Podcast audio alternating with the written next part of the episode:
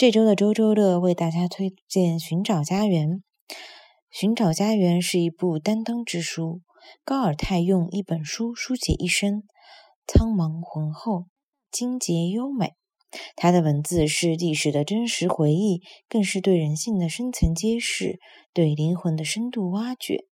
高尔泰用文字还原了许多琐碎小事和日常的感觉。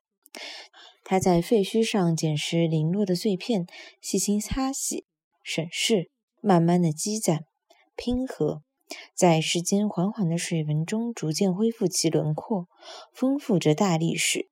高尔泰的故事把我们带回历史的迷雾中，和他一起目击了人的清格、屈服、扭曲和抗争，目击了生命的脆弱和复杂。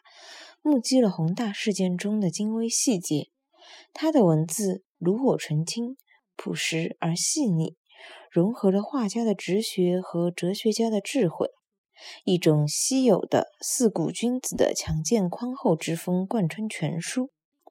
梁文道评论说：“寻找家园可以说是高尔泰的一个回忆录和自传，当年一出就已经很轰动。其中一个理由是。”里面牵扯到了一些历史人物的评论，这些争论我们姑且不去管它。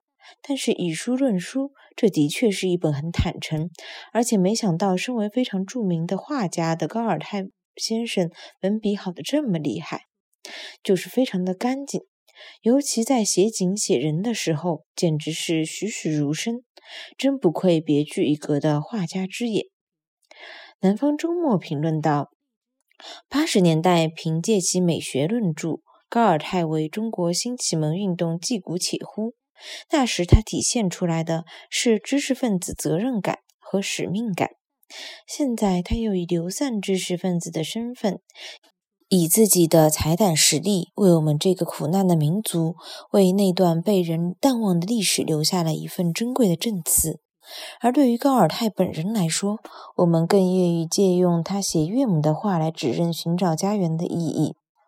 写作把他的人生高扬到了抒情诗的境界，这就够了。